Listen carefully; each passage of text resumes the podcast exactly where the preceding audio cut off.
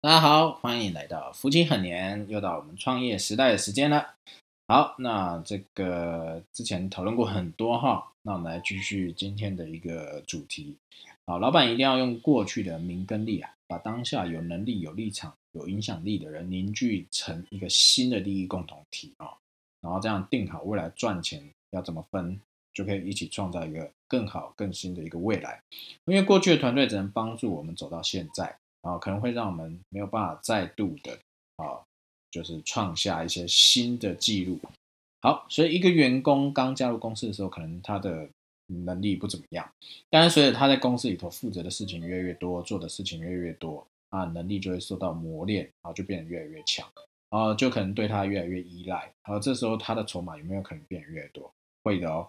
好，所以如果他觉得这时候自己的价值啊，跟他所拿到这些薪水啊、待遇啊等等。是没有对等的，那他就有可能去跳槽或者是自立门户。呃，这在之前的集数都有在讲到啊，就呃以前有有把在这个呃天津的这个汽车经销商就就出现这样一个情况啊，所以无论是哪一种选择，对我们公司都是一个很巨大的损失。那应该怎么办？所以要把它变成哦我们的这一伙人和公司共享利益。那如果没有成为我们的股东，那就很有可能会成的对手。所以一定要记住一句话。哦，就是刚刚前面讲的，啊，老板一定要用过去的名和利，把当下有能力、有立场、有影响的人统一成一个新的利益共同体，定好未来分配的规则，然后才有可能再去创下更好的一个成绩哦。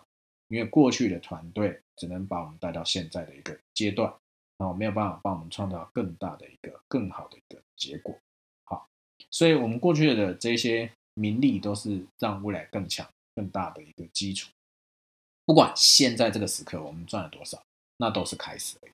如果不把过去赚的钱拿来再做投资，那大概我们这个事业的发展大概就到这边了。好，所以在所有投资回报率最大就是优秀的人才。那如果能够把名和利啊分给公司优秀的人才，那这个公司啊这事业一定会做得更大、更好、好更长远。有更好的一个更大的一个成功，所以公司要做大，一定要有越来越多的人才，而这些人才一定要和老板是一条心的。那怎么样才能一条心？最关键啊，就是要共同的利益，利益共同体。如果公司的发展和这个优秀人才啊没有任何的利益关系，所以这个公司未来如何赚、如何好，跟他都没有关，他也不会去操心。这就是一个公司股东哈要越来越多的原因。哇，为什么老板都是公司里最后一个才知道坏消息的人呢？啊，因为在公司里面和老板立场一致的人太少了啊，所以要学会把各部门、各个岗位啊、各个职位优秀的人才都吸收成为公司的股东，这样在做事的时候就为自己去努力，才有可能把这些事情做得更好。那做老板的人一定要把公司里里外外最优秀的人都变成股东。这样才能集结这些最优秀人才的智慧，让这公司不断前进、成长、变大。那什么样的人可以被吸收成为股东啊？根据之前讲的这些章节的内容啊，就最重要一个规则就是一定要立场一致，而且是要优秀。好，那这样来怎么去看这一个部分呢？啊，那那他吸收他进来成为股东啊，那要占多少股份呢？我们假设一下哈，一个优秀的业务如果要入股。那能入股比例应该是要这样去计算的。那乘上一次讲的啊，分这个利润啊，拿公司净利的二十趴来分配的话啊，这二十趴当中，这个基础的这个业务啊，占百分之五十，也就是说，这个业务的分红比例是公司总股权的百分之十啊。那最优秀的业务又可以分到这百分之十当中百分之二十。啊，就是两趴，啊，那就是说，如果今天要把公公司里优秀业务吸收成公司的股东的话，最多就入股百分之二。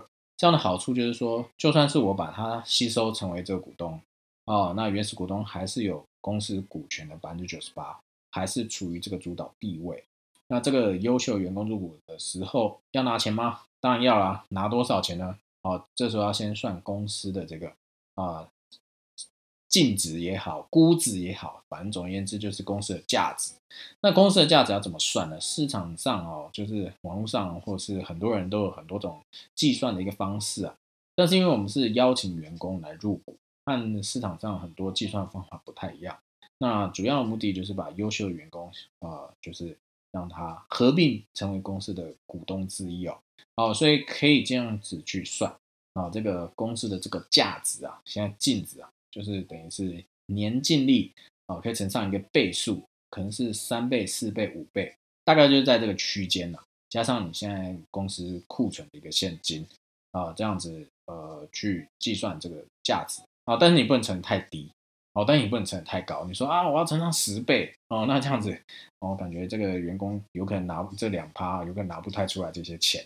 那乘乘太少，又感觉哎，这两趴算算好像太多，所以大概就是三到五倍。好，那假设我们是用呃取中间值四倍来算哈。啊，假设是公司上一年的净利是一千万，啊，账上现金是五百万好了。啊，那这时候市值的。啊，四倍来算的话，就是一千万乘以四，再加上五百万，就是四千五百万。所以，如果这个优秀员工要成为这个股东入股啊，那两趴就是九十万啊。那说，那如果对方拿不出这九十万，那可不可以少一点？就只要百分之一，甚至百分之零点一，那可以吗？啊，肯定是可以的，因为这个是自愿的行为，入多入少，员工自己决定。但是上限的门槛最多就是两趴。所以这边要和大家说一个。观念哈，让员工入股一定要记住一个原则，千万不要让他砸锅卖铁，好倾家荡产，然后去甚至去借钱，那因为这样的话入伍后压力超大，会输不起，反而对这个工作来讲是不利的哦。哦，这个就是如果用我们用量子纠缠也好，能量学的角度来看这件事情也好，因为他今天如果呃去做一些借贷，那等于是呃嗯就是过度预支未来的钱。那这个时候他心理压力会很难去承受，所以表现一定会不好，千万不要做这件事情。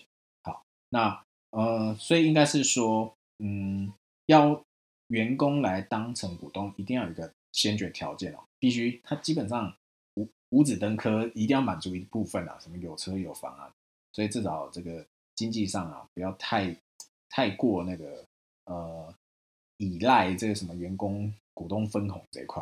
哦，所以一定是要他用他在公司里赚到钱来投入来入股哦，而且重点他入股这个金额不能超过他全年收入百分之五十以上啊，因为你看嘛，就假设他今年一年收入是一百万啊，那他一定有他的基本开销嘛，那如果占到他这全年收入百分之八十、百分之九十，那生活开销哪够？那是不是要借贷？哦，这样压力就很大哦，甚至生活会受到影响哦，这样就不会有一个良好心态。哦，当然啦，有可能优秀员工他不会选择入股。那没有关系，入股和不入股的区别在于，入股它就是一个正式的股东，那过了一年、第二年，他就可以按他所持有股份啊去分享公司的这个股权的分红。那如果没有入股，那最多就是第二年他没有这个股份分红，他不能分到钱，那就是看业绩拿奖金而已。好，所以如果当入股了之后，第二年业绩依然很好，那是不是可以享有？这入股的股权分红之外，还可以享受这一些刚刚前前面之前讲的及格啦、优特优的一个奖励的分红，所以是不是等于有两个收入？啊，那如果说第二年又继续维持特优，然后又是其中的第一名，那是不是就可以再入这个两趴？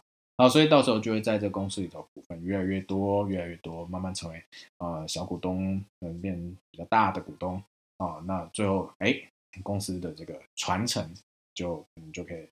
呃，慢慢慢慢就把重心就移转到这个人身上，啊，那这样老板是不是就可以轻松？这就是公司把优秀的员工啊变成股东的一个办法。但是很多老板会舍不得把股份分出去啊，因为他会觉得说啊，这个公司是我亲手创立的，就是我的小孩，所以我要拥有百分之百股份。